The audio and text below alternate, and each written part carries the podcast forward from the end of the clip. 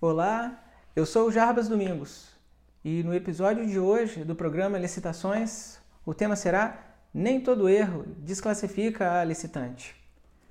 Bom, as empresas que participam de licitação habitualmente sabem que não basta estar com a proposta mais vantajosa ou estar com a documentação de habilitação rigorosamente em dia para vencer uma licitação. É preciso também estar atento com os exageros que a administração pública eventualmente pratica. Ah, uma licitação, ela busca sempre ou comprar um bem, ou alugar um bem, ou contratar um serviço, ou contratar uma obra. São os objetos das licitações. Mas as licitações também possuem finalidades, que é que é o que ela quer no final das contas, né? o que ela busca a licitação. Uma dessas finalidades é a busca da proposta mais vantajosa. Bom, acontece que nem sempre né, a empresa que apresenta a proposta mais vantajosa é a empresa que vai ganhar, que vai levar.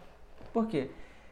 Às vezes, o julgador, o pregoeiro ou a comissão de licitação, ela vai olhar mais para os aspectos formais dessa proposta do que para o conteúdo dela. E, por conta de algum erro formal nessa proposta, pode acabar desclassificando a empresa licitante. E o que seriam esses erros formais? Esses erros formais são pequenos equívocos né, que podem ser corrigidos, bastando que o jogador dê oportunidade para a empresa corrigir esses erros e são erros que não vão gerar nenhum prejuízo para as outras empresas participantes. Então, o jogador, quando ele desclassifica né, uma proposta, a melhor proposta no caso, sem dar oportunidade para a empresa corrigir um erro formal, né, gera todo um transtorno e gera também um prejuízo para a administração pública. A gente pode dar exemplos de erros formais, é, a, o preenchimento errado de uma planilha orçamentária, né, com erro de grafia, ou mesmo um, um erro de conta, né, de soma. É, outro exemplo é divergência de assinatura. Um documento com a assinatura de um sócio, outro documento com a assinatura de outro sócio, mas no conjunto de toda a documentação apresentada na licitação, é possível ver que ambos os sócios é, fazem parte da empresa.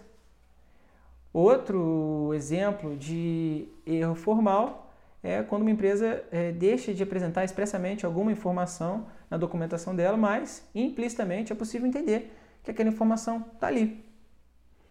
Dito isso, caso ocorra né, de um julgador em uma licitação desclassificar a melhor proposta sem dar oportunidade à empresa de corrigir né, um erro formal que esteja presente na sua documentação.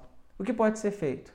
Bom, essa empresa ela pode é, adotar medidas administrativas ou judiciais, conforme for o caso. Administrativamente, ela pode recorrer dessa decisão e judicialmente ela pode ajuizar a medida mais cabível.